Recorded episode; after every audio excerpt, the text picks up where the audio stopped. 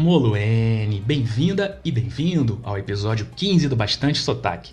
Para quem está chegando agora, eu sou o Pedro Leonardo e estou aqui para falar sobre tudo o que faz o brasileiro descobrir e se apaixonar pela África do Sul. Um país para todos os gostos e bolsos e que agrada a gregos e veganos. No programa de hoje, carne e unha. Conheça os lugares mais românticos da África do Sul e os menos românticos também. Alma gêmea. Amor em tempos de intercâmbio. Já aconteceu com você?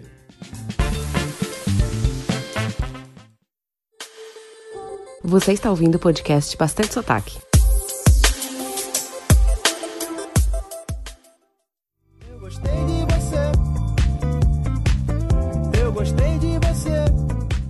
Eu não curto reality shows.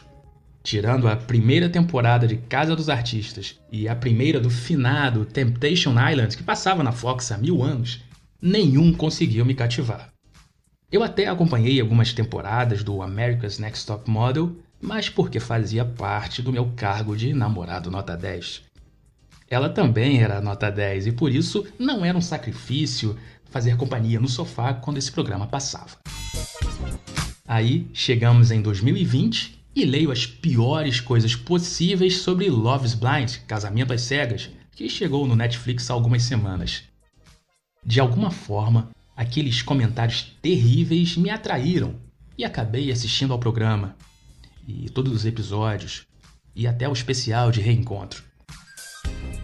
Funciona assim: homens e mulheres se conhecem em cabines, mas não podem se ver.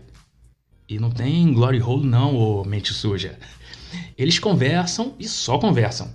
Caso role um sentimento, você tem que pedir a pessoa em casamento. Só depois do sim é que os pombinhos se veem pela primeira vez. E os casamentos são marcados para uns 20 dias depois. Não tem como dar errado, né? Love is Blind é uma bosta, mas um entretenimento de primeira. Assista por sua conta e risco. E por que eu tô falando de um reality show de casais? Porque essa coisa de se apegar em meio a uma realidade em que tudo é muito intenso, que parece um mundo paralelo, é bem familiar para quem já fez intercâmbio em Cape Town. Claro, também rola em viagens normais, mochilões, mas intercâmbio é um bagulho seríssimo.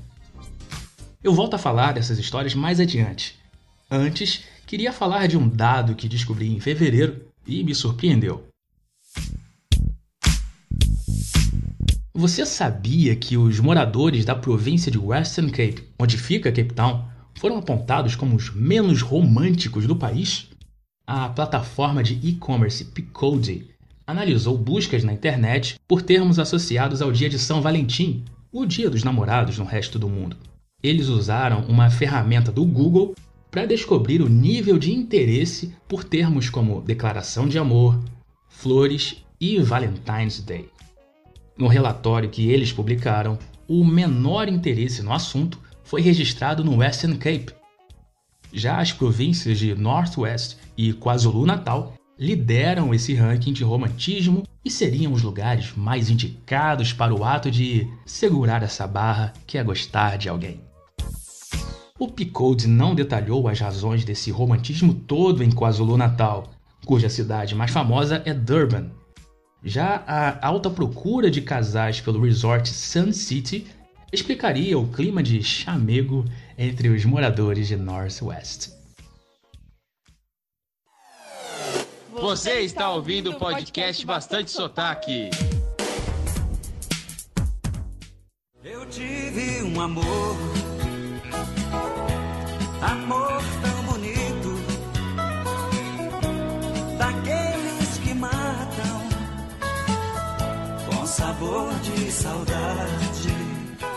Agora o papo é com você que está procurando um cafuné no intercâmbio em Cape Town.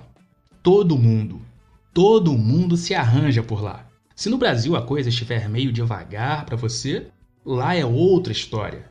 Mundo paralelo, lembra? E ó, não é não em todo lugar, em qualquer língua, valeu? Todo mundo que fez intercâmbio em Cape Town tem uma história de romances e casinhos para contar. Relaxa, você tá entre amigos. Essa mistura de Brasil com Egito, Alemanha, Suíça, Holanda sempre dá certo. Confia em mim, você vai se dar bem. Nesses anos todos, vi muitos casos de gente que terminou o intercâmbio namorando. Atenção, falei de quem terminou o intercâmbio namorando, e não dos intercâmbios que terminaram namoros. Gatilho? Desculpa. Além dos casais de brasileiros, são muito comuns as histórias de brasileiros ou brasileiras com amores na Suíça, Alemanha, Líbia, Arábia Saudita. Gatilho de novo, né? Foi mal. E lógico que também há quem engate um namoro com alguém da África do Sul. Muitas dessas histórias envolvendo brasileiros e sul-africanos eu conheci através das stories do Instagram do Bastante Sotaque. Sempre que faço alguma pergunta sobre Tinder ou essas saudades do que não vivemos ainda, os seguidores me presenteiam com histórias maravilhosas. Vai dando um jeito pra gente ficar. O tempo que nos resta nessa festa. Bate nele, siga ele, manda ele embora. E vou ler algumas aqui, obviamente omitindo os nomes. Um seguidor mandou essa. Não voltei para África do Sul como pretendia e agora ela tá namorando. Que situação, Henrique? Nessa hora, muita calma. Logo na sequência, veio uma seguidora contando isso. Tô indo reencontrar o boy que fiquei quando fiz um intercâmbio em 2014, seis anos depois.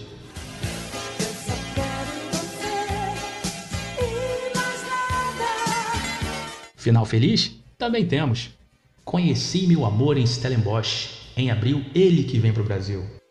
E claro, temos exemplos de romance em várias línguas. Deixei em Cape Town um angolano que conheci no Tinder. Estamos planejando acabar com essa distância entre nós.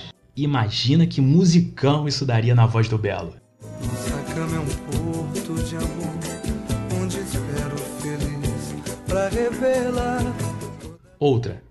Conheci um palestino em março de 2018 e estamos até hoje lutando contra a distância. Mas a minha preferida é essa que mandaram no ano passado. Abre aspas. Conheci um italiano no Tinder que fez o sinal da cruz na minha testa e foi embora. Também não entendi. Fecha aspas. Depois dessa, só me resta encerrar o episódio 15 do Bastante Sotaque. Obrigado pela paciência e pela audiência. Lembrando que o podcast está disponível nas principais plataformas: Spotify, Apple, Deezer e muito mais. Para saber mais sobre a África do Sul, veja o Instagram, o canal do YouTube e o blog, que tem mais de 200 posts. O Instagram é Bastante Sotaque, tudo junto. YouTube, mesma coisa. E o blog, para falar comigo sobre o podcast, me liga, me manda um telegrama ou um e-mail para podcast@bastantesotaque.com. Já sabe, manda e-mail, não manda nudes. Te espero na próxima terça. Tá certinho?